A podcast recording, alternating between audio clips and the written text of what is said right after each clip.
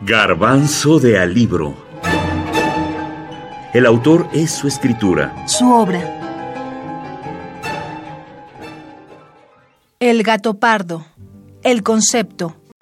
Según el diccionario de la Real Academia, gato pardo, del italiano gatto pardo, es otro nombre de la onza.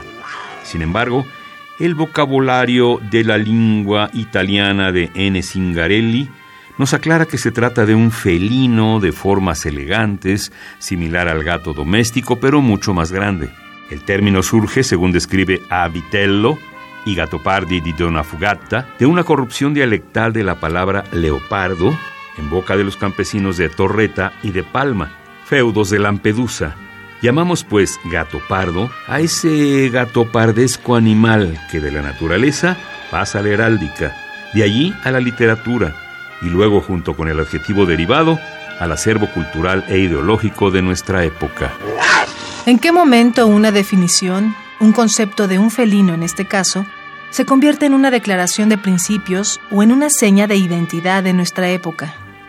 Es cierto que una novela convertida en una de las más importantes de su país, en este caso Italia, difunde el término y la idea.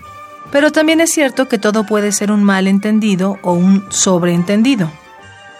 Juan García Ponce, en un cuento titulado Ninfeta, escribe: Santiago no había leído a Nabokov, pero sabía que era una Lolita. Del mismo modo, sin conocer a Cervantes más que por el nombre, se dice de alguien es un Quijote, o se afirma de una intensa pareja de enamorados que son como Romeo y Julieta, haciendo una referencia nacida no del conocimiento de Shakespeare, sino del reconocimiento del tipo clásico de jóvenes enamorados. A esto se le llama crear un mito. Nada hay de anormal en ello. Al contrario, es un mérito. Aunque ni Lolita, ni El Quijote, ni Romeo y Julieta sean normales. Diferencias y simultáneamente similitudes entre la realidad y la literatura. Eso es justo lo que creó Giuseppe Tomasi di Lampedusa, un mito. A partir de una idea, una frase de uno de sus personajes en El gato pardo Tancredi, el sobrino consentido del príncipe don Fabrizio Salina, dice, Si nosotros no participamos también, esos tipos son capaces de encajarnos la república. Si queremos que todo siga igual, es necesario que todo cambie. ¿Qué sucederá entonces? Habrá negociaciones, algunos intercambios de disparos prácticamente inocuos, y después todo seguirá igual pese a que todo habrá cambiado. Aquellas habían sido las ambiguas palabras de Tancredi, solo que ahora comprendía todo su significado. El gato pardo, fragmento, Giuseppe Tomasi di Lampedusa, Barcelona, España, anagrama 2019. Me parece que esta frase responde mucho al espíritu del tiempo del siglo XIX, concepto de que no cambie nada y que en el fondo siga siendo un mismo poder, una misma élite, se ha llevado a, campos de la teoría política o de, de los conceptos de periodismo. Héctor Iván González, crítico literario.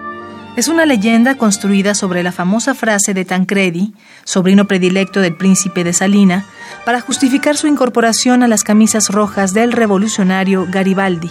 Frase universalmente conocida que se cita como expresión de la filosofía fatalista de la obra y que vendría a formular un principio que se ajusta perfectamente a la praxis política italiana.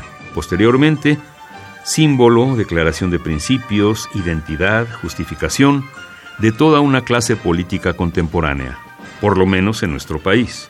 Pero dicen que es eso, una leyenda. La afirmación no refleja el mensaje de Giuseppe Tomasi di Lampedusa ni representa el pensamiento del protagonista de la novela. Dicen que solo es una expresión política de Tancredi.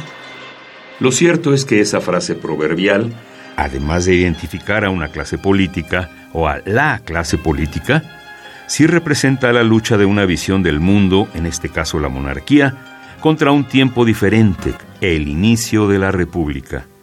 Por eso dicen que si bien es cierto que El gato pardo no es una novela histórica, sí sucede en la historia.